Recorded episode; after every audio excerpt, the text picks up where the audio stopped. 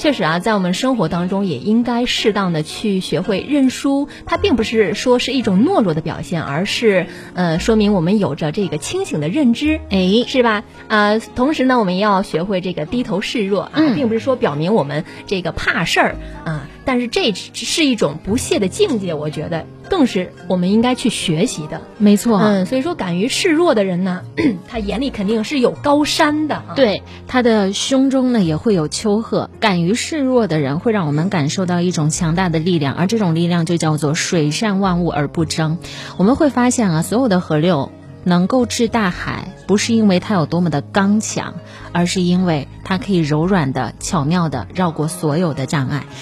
您正在锁定的是 FM 幺零零点八为您直播的阅读时间，我是主播安琪。那今天呢，来到我们直播间的还有另外一位小仙女啊，今天也和大家一起打招呼了。我们的丁慧小仙女，也希望大家多多支持我们。如果在节目之余您有一些话题想要和我们互动的话，您可以来关注一下微信公众号，来搜索主播安琪，主播安琪，安呢是平安的安，琪是王字旁一个其中的琪。